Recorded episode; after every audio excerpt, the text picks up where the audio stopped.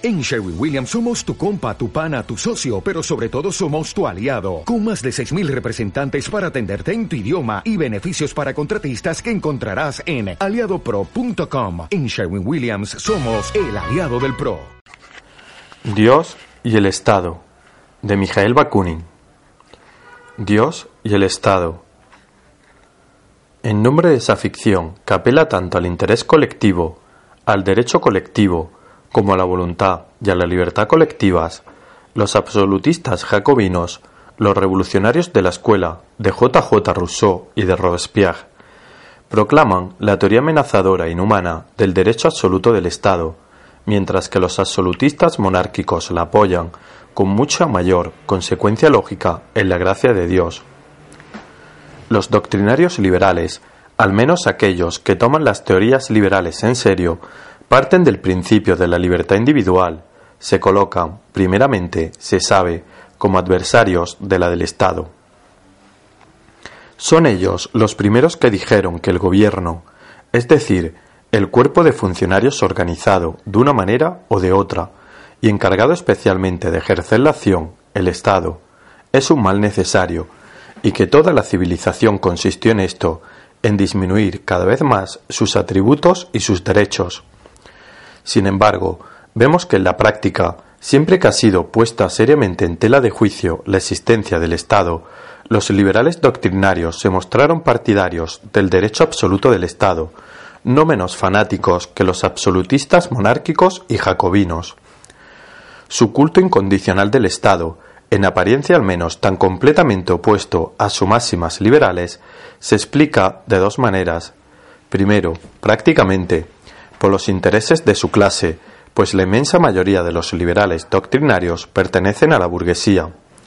Esta clase tan numerosa y tan respetable no exigiría nada mejor que se le concediese el derecho, o más bien el privilegio, de la más completa anarquía. Toda su economía social, la base real de su existencia política, no tiene otra ley, como es sabido, que esa anarquía expresada en estas palabras tan célebres. Laissez-faire et laser. Pero no quiere esa anarquía más que para sí misma, y sólo a condición de que las masas, demasiado ignorantes para disfrutarla sin abusar, queden sometidas a la más severa disciplina del Estado, porque si las masas, cansadas de trabajar para otros, se insurreccionasen, toda la existencia política y social de la burguesía se derrumbaría. Vemos también en todas partes, y siempre que, cuando la masa de los trabajadores se mueve, los liberales burgueses más exaltados se vuelven inmediatamente partidarios tenaces de la omnipotencia del Estado. Y como la agitación de las masas populares se hace de en día en día un mal creciente y crónico, vemos a los burgueses liberales, aun en los países más libres, convertirse más y más al culto del poder absoluto. Al lado de esta razón práctica, hay otra de naturaleza por completo teórica, y que obliga igualmente a los liberales más sinceros a volver siempre al culto del Estado. Son y se llaman liberales porque toman la libertad individual por base y por punto de partida de su teoría, y es precisamente porque tienen ese punto de partida o esa base que deben llegar por una fatal consecuencia, el reconocimiento del derecho absoluto del Estado. La libertad individual no es, según ellos, una creación, un producto histórico de la sociedad. Pretenden que es anterior a toda sociedad y que todo hombre la trae al nacer con su alma inmortal como un don divino, de donde resulta que el hombre es algo que no es siquiera completamente el mismo, un ser entero y en cierto modo absoluto, más que fuera de la sociedad. Siendo libre anteriormente y fuera de la sociedad, forma necesariamente esta última por un acto voluntario y por una especie de contrato, sea instintivo o tácito, sea reflexivo o formal. En una palabra, en esa teoría no son los individuos los creados por la sociedad, son ellos, al contrario, los que la crean, impulsados por alguna necesidad exterior tales como el trabajo y la guerra. Se ve que, en esta teoría, la sociedad propiamente dicha no existe. La sociedad humana natural, el punto de partida real de toda civilización humana, el único ambiente en el cual pueden hacer realmente desarrollarse la personalidad y la libertad de los hombres, le es perfectamente desconocida. No reconoce de un lado más que a los individuos, seres existentes por sí mismos y libres de sí mismos, y por otro a esa sociedad conveccional, formada arbitrariamente por esos individuos y fundada en un contrato formal o tácito, es decir, al Estado. Sabe muy bien que ningún Estado histórico ha tenido jamás un contrato por base y que todos han sido fundados por la violencia, por la conquista. Pero esa ficción del contrato libre, base del Estado, les es necesaria y se la conceden sin más ceremonias. Los individuos humanos, cuya masa convencionalmente reunido forma el Estado, aparecen en esta teoría como seres completamente singulares y llenos de contradicciones.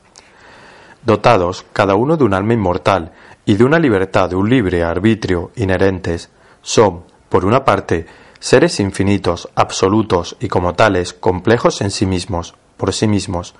bastándose así y no teniendo necesidad de nadie, en rigor ni siquiera de Dios, porque, siendo inmortales e infinitos, ellos mismos son dioses.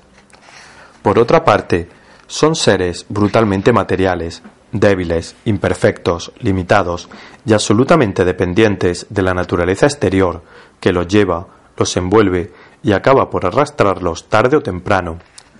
Considerados desde el primer punto de vista, tienen tan poca necesidad de la sociedad que esta última parece más bien como un impedimento a la plenitud de su ser, a su libertad perfecta. Hemos visto, desde el principio del cristianismo, hombres santos y rígidos que, tomando la inmortalidad y la salvación de sus almas en serio, han roto sus lazos sociales y, huyendo de todo comercio humano, buscaron en la soledad la perfección, la virtud, Dios. Han considerado la sociedad con mucha razón, con mucha consecuencia lógica, con una fuente, como una fuente de corrupción, y el aislamiento absoluto del alma como la condición de todas las virtudes. Se salieron alguna vez de su soledad no fue nunca por necesidad, sino por generosidad, por caridad cristiana hacia los hombres que, al continuar corrompiéndose en el medio social, tenían necesidad de sus consejos, de sus oraciones y de su dirección. Fue siempre para salvar a los otros, nunca para salvarse y para perfeccionarse a sí mismos. Arriesgaban, al contrario, la pérdida de sus almas al volver a esa sociedad de que habían huido con horror, como de la escuela de todas las corrupciones y una vez acabada su santa obra, volvía lo más pronto posible a su desierto para perfeccionarse allí de nuevo por la contemplación incesante de su ser individual, de su alma solitaria en presencia de Dios solamente. Este es un ejemplo que todos aquellos que creen todavía hoy en la inmortalidad del alma, en la libertad innata o en el libre arbitrio, debían seguir por poco que deseen salvar sus almas y prepararlas dignamente para la vida eterna. Lo repito aún, los santos anacoretas, que llegaban a fuerza de aislamiento a una imbecilidad completa, eran perfectamente lógicos. Desde el momento que el alma es inmortal, es decir, infinita, por su esencia libre de sí misma, debe bastarse. Únicamente los seres pasajeros, limitados y finitos, pueden completarse mutuamente, el infinito no se completa. Al encontrar a otro que no es el mismo, se siente, al contrario, restringido. Por tanto, debe huir, ignorar todo lo que no es el mismo. En rigor he dicho, el alma debía poder pasarse sin Dios. Un ser infinito en sí no puede reconocer otro que le sea igual a su lado, ni menos aún que le sea superior por encima de sí mismo. Todo ser, tan infinito como él mismo y distinto de él, le pondría un límite y por consecuencia haría de él un ser determinado y finito. Reconociendo un ser tan infinito como ella, fuera de sí, el alma inmortal se reconoce, por tanto, necesariamente un ser finito, porque lo infinito no es realmente tal, tal más que si lo abarca todo y no deja nada fuera de sí. Con mayor razón, un ser infinito no podrá, no deberá reconocer otro ser infinito y superior. La infinitud no admite nada relativo, nada comparativo. Estas palabras, infinitud superior e infinitud inferior, implican, pues, un absurdo. La teología, que tiene el privilegio de ser absurda y que cree las cosas precisamente porque son absurdas, ha puesto por encima de las almas humanas inmortales y por consecuencia infinitas la infinitud superior, absoluta de Dios. Pero para corregirse ha creado la ficción de Satanás, que representa precisamente la rebelión de un ser infinito contra la existencia de una infinitud absoluta, contra Dios. Y lo mismo que Satanás se ha rebelado contra la infinitud superior de Dios, los santos anacoretas del cristianismo, demasiado humildes para rebelarse contra Dios, se han rebelado contra la infinitud igual de los hombres, contra la sociedad. Han declarado con mucha razón que no tenían necesidad de ello para salvarse, y que, puesto que por una fatalidad extraña para infinitos, y decaídos, la sociedad de Dios, la contemplación de sí mismos en presencia de esa infinitud absoluta les bastaba. Y lo declara aún, es un ejemplo a seguir para todos los que creen en la inmortalidad del alma. Desde este punto de vista, la sociedad no puede ofrecerles más que una perdición segura.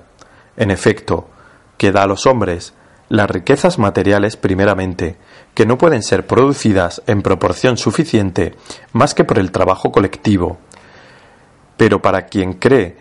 en una existencia eterna, ¿no deben ser esas riquezas un objeto de desprecio? Jesucristo ha dicho a sus discípulos,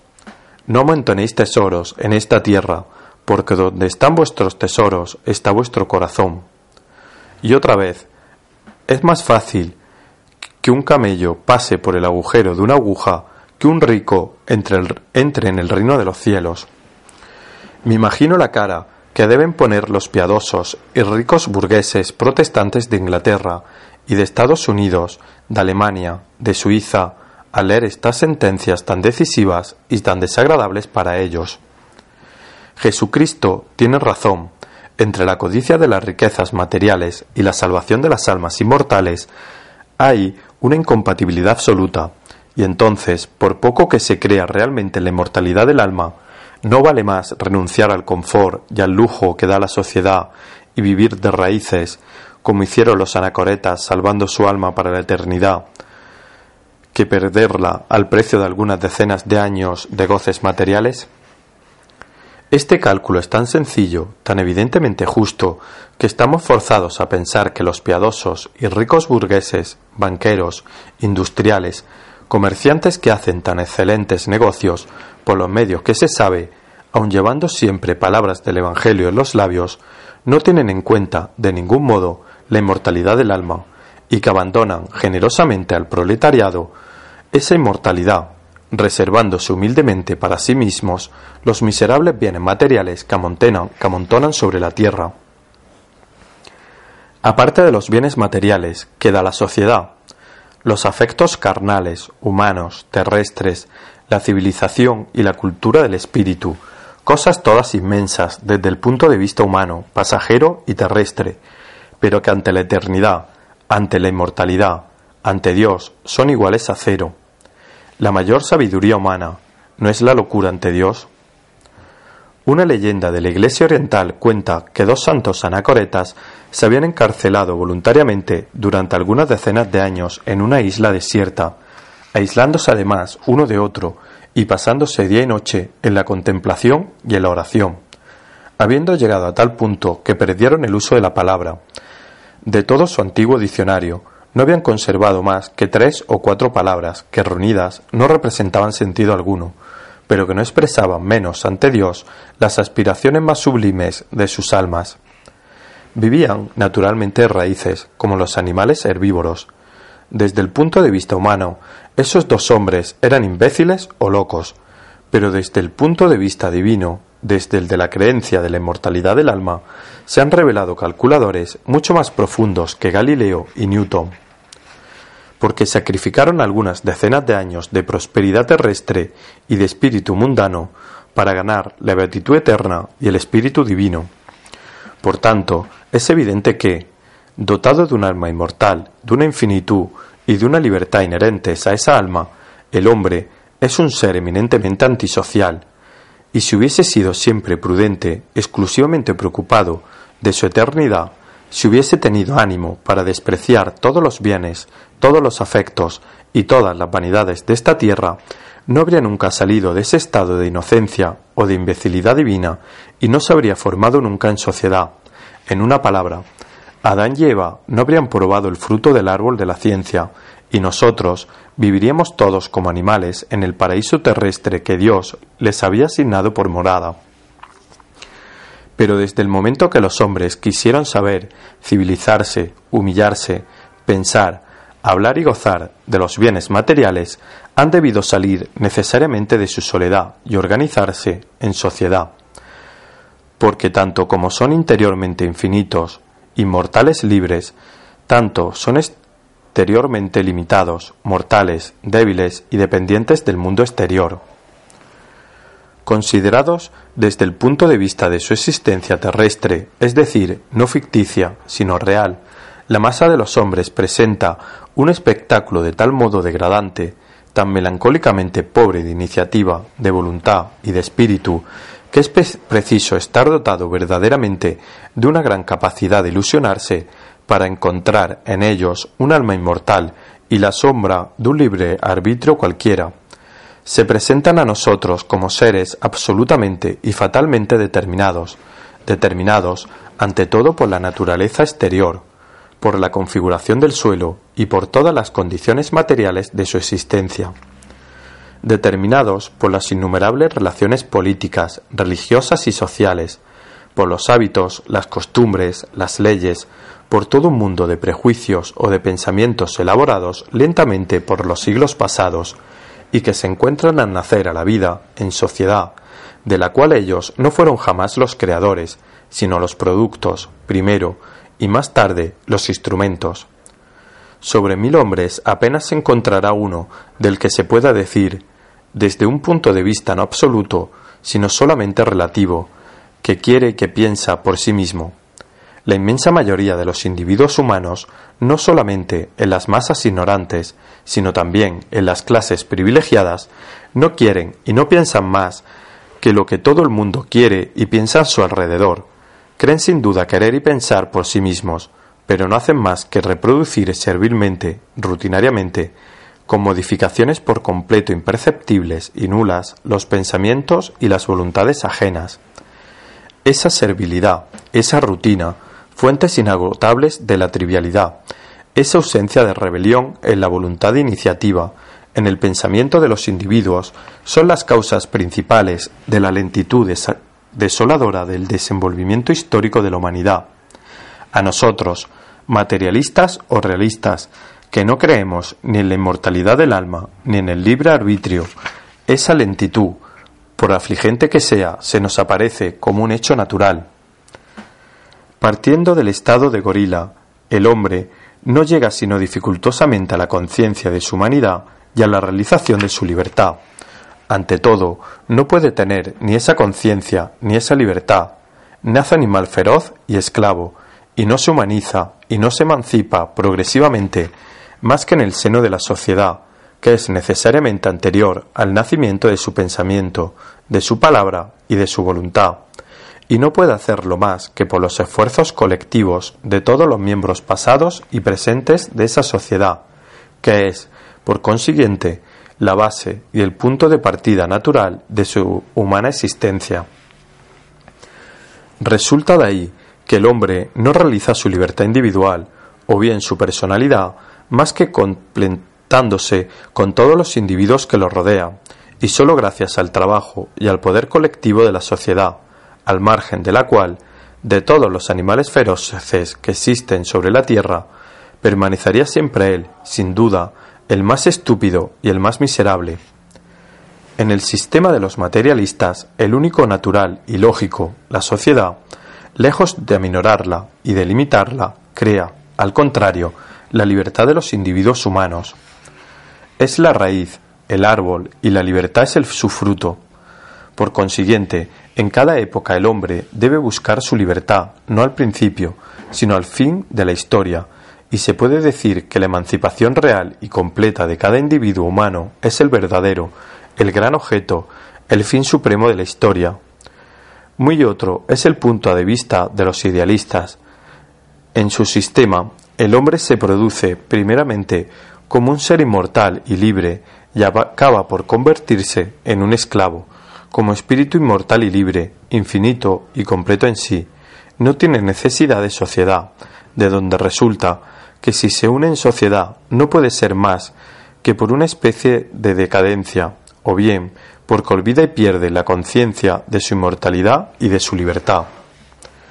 Ser contradictorio, infinito en el interior como espíritu, pero dependiente, defectuoso, material en el exterior,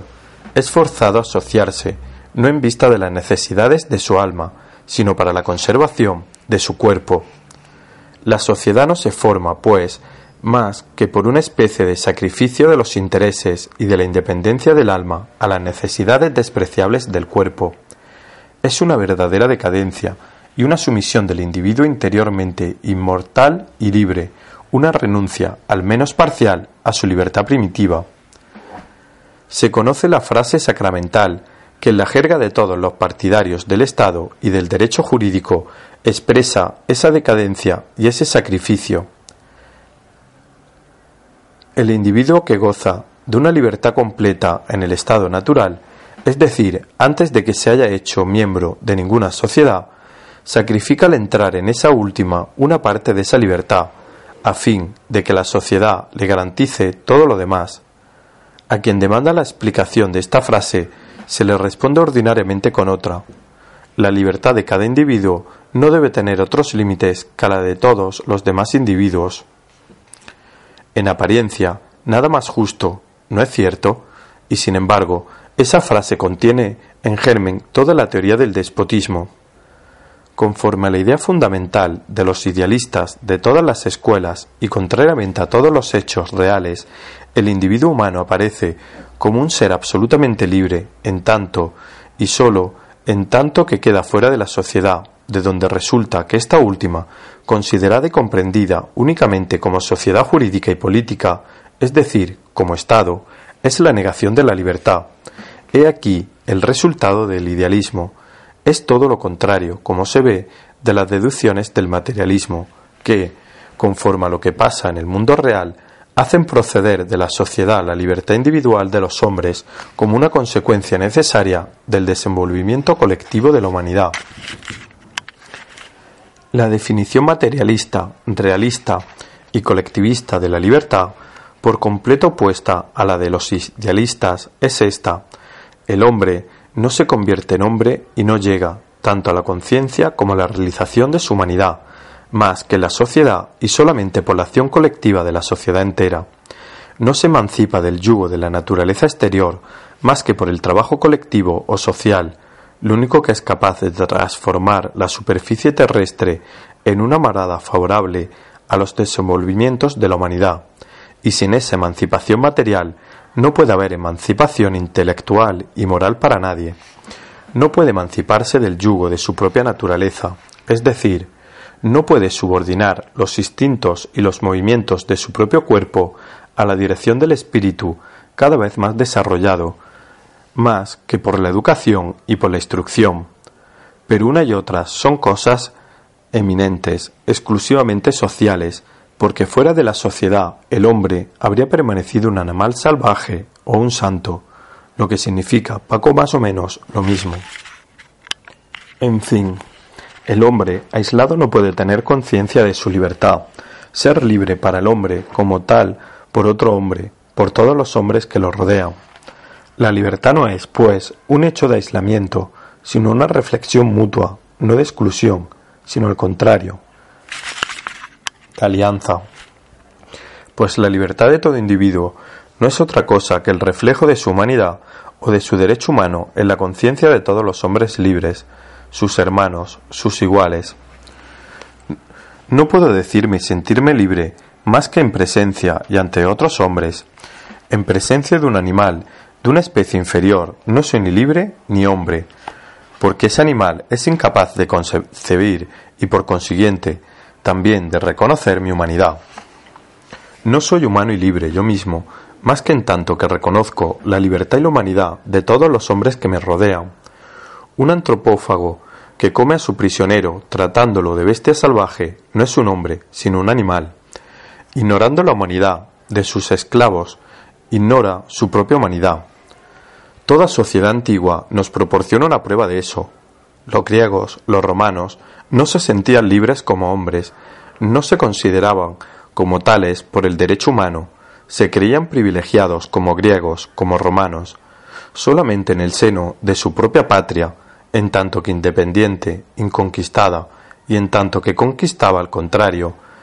a los demás países por la protección especial de sus dioses nacionales y no se asombraba ni creía tener el derecho y el deber de rebelarse cuando, vencidos, creían ellos mismos en la esclavitud.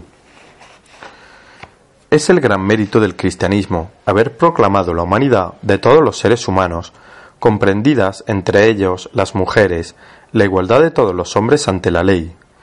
Pero, como la proclamó, en el cielo, para la vida futura, no para la vida presente real, no sobre la tierra.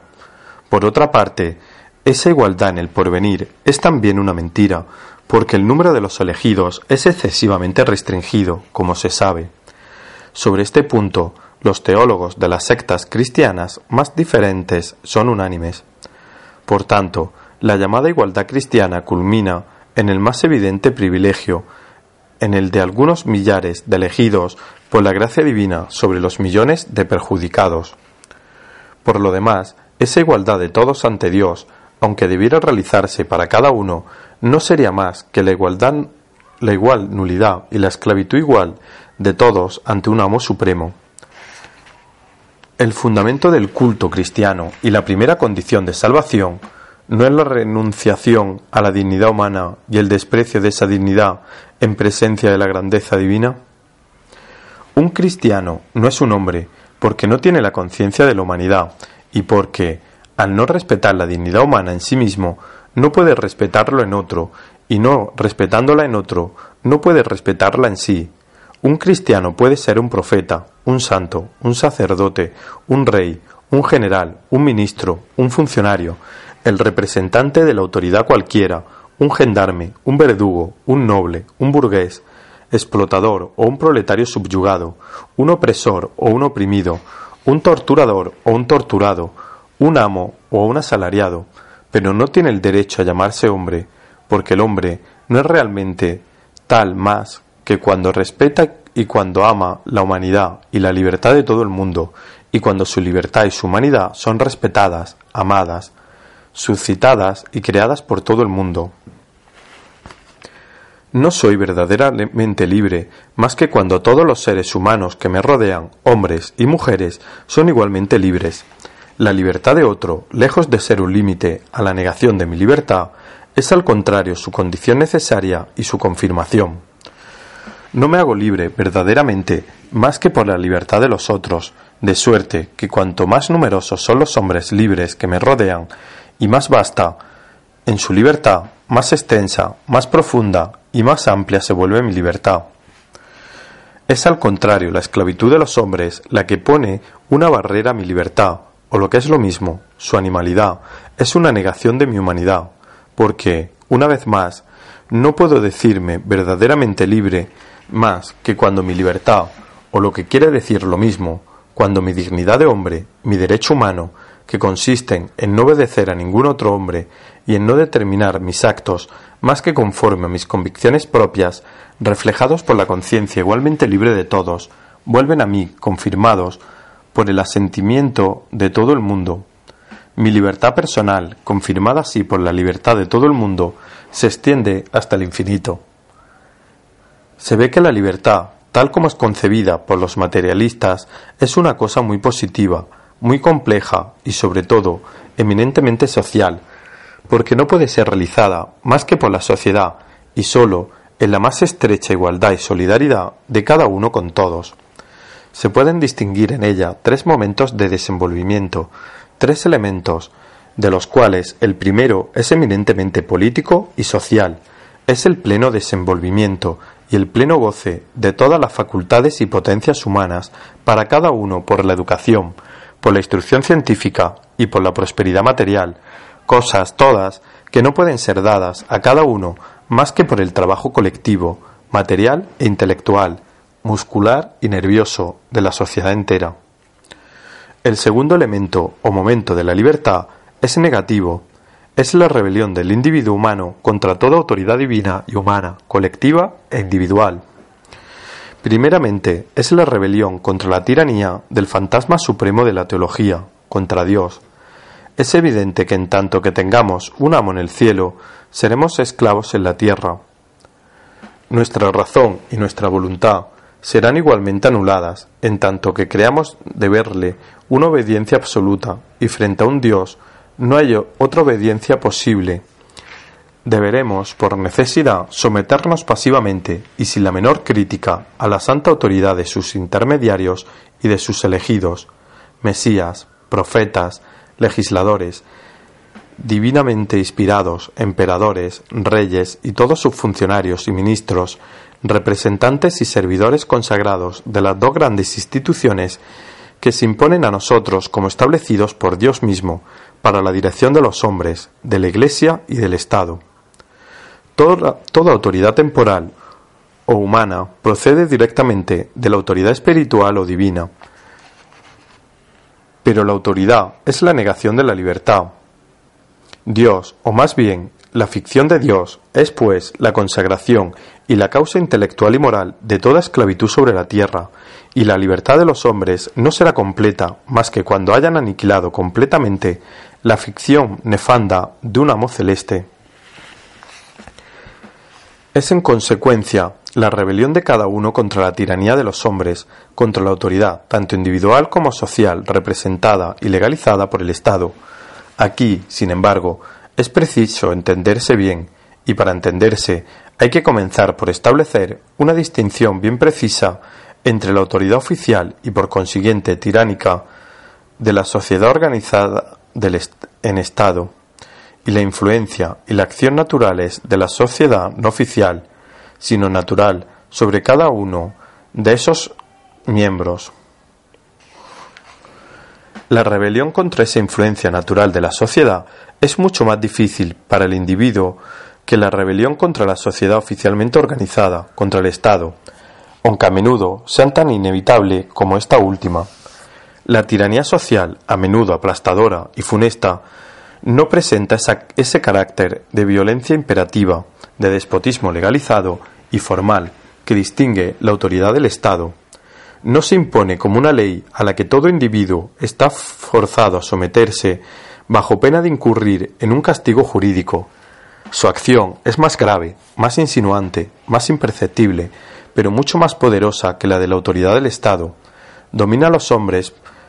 por los hábitos, por las costumbres, por la masa de sus sentimientos y por los prejuicios tanto de la vida material como del espíritu y del corazón, y que constituye lo que llamamos la opinión pública. Envuelve al hombre desde su nacimiento, lo traspasa, lo penetra, y forma la base misma de su existencia individual, lo penetra,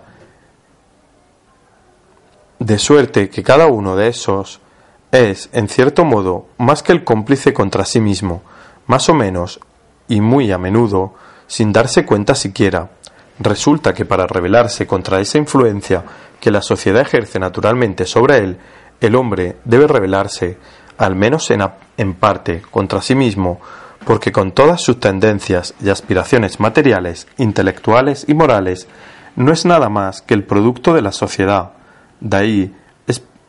ese poder inmenso ejercido por la sociedad sobre los hombres. Desde el punto de vista de la moral absoluta, es decir, desde el del presupuesto humano, y voy a decir al momento, como la entiendo, ese poder de la sociedad puede ser bienhechor, como puede ser también malhechor.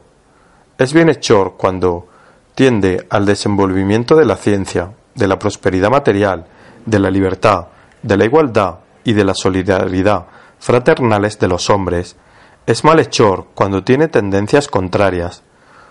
Un hombre nacido en una sociedad de animales queda, con pocas excepciones, un animal. Nacido en una sociedad gobernada por sacerdotes, se convierte en un idiota, en un beato. Nacido en una banda de ladrones,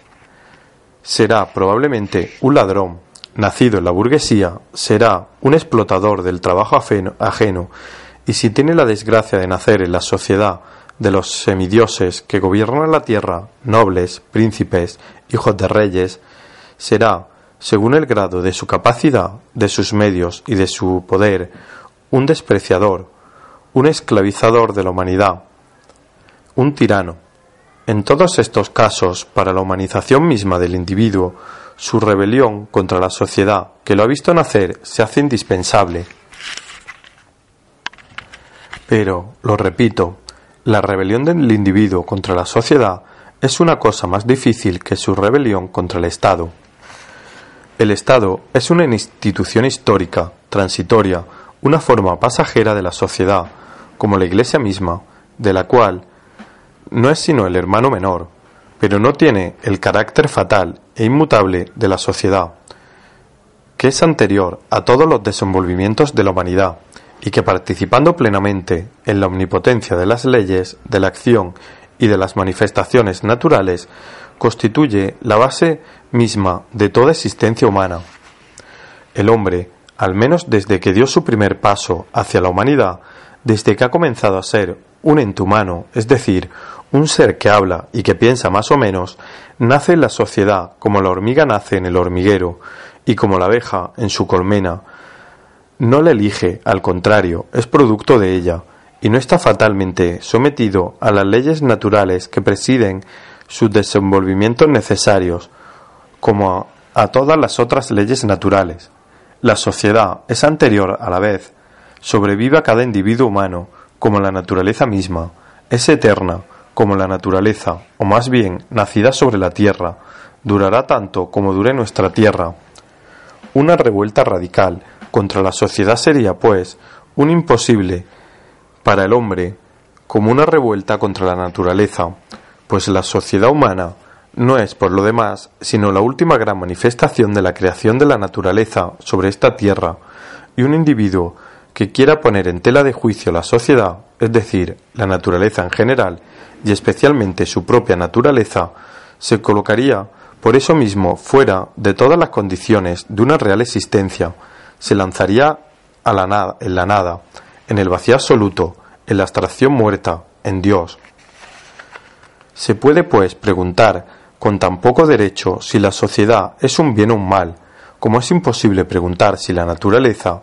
ser universal, material, real, único, supremo, absoluto, es un bien o un mal. Es más que todo eso, es un inmenso hecho positivo y primitivo anterior a toda conciencia, a toda idea, a toda apreciación intelectual y moral, es la base misma, es el mundo en el que fatalmente y más tarde se desarrolla para nosotros lo que llamamos el bien y el mal.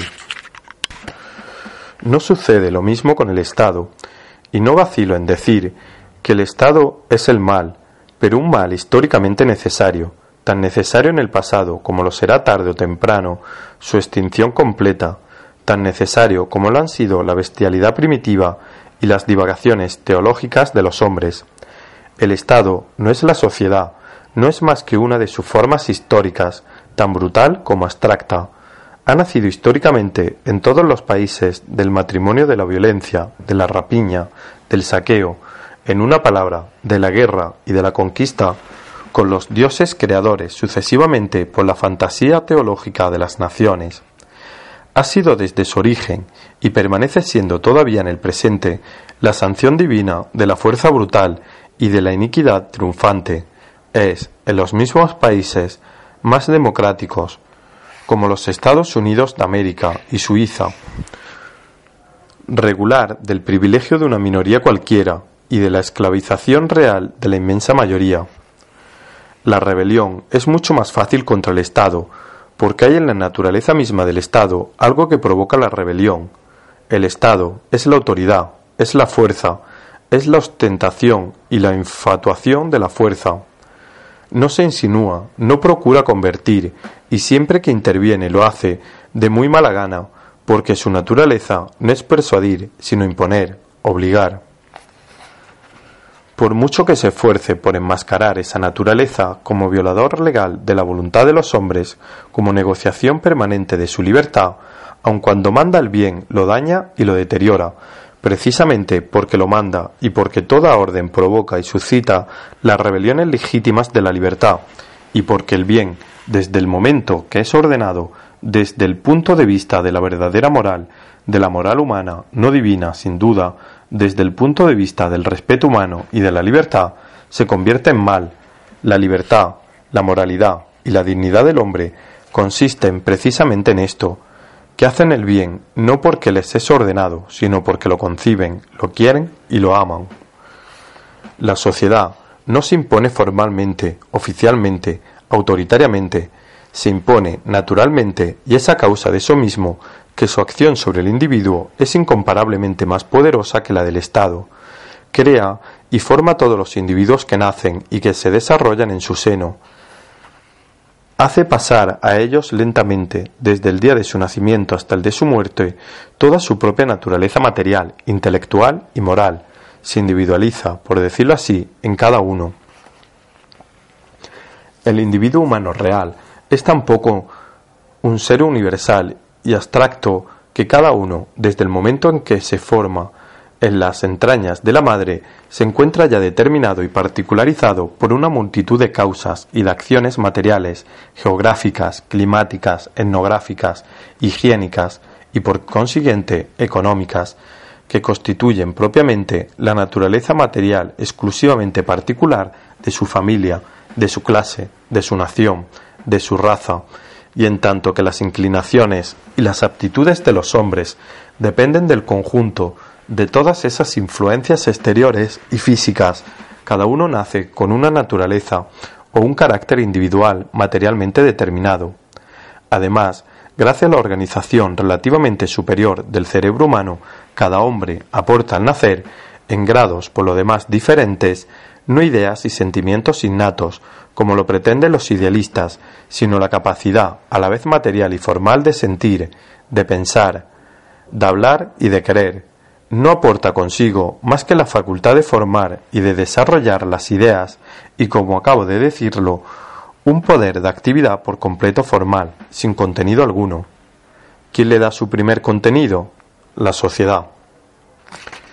No es este el lugar de investigar cómo se han formado las primeras nociones y las primeras ideas, cuya mayoría eran naturalmente muy absurdas en las sociedades primitivas.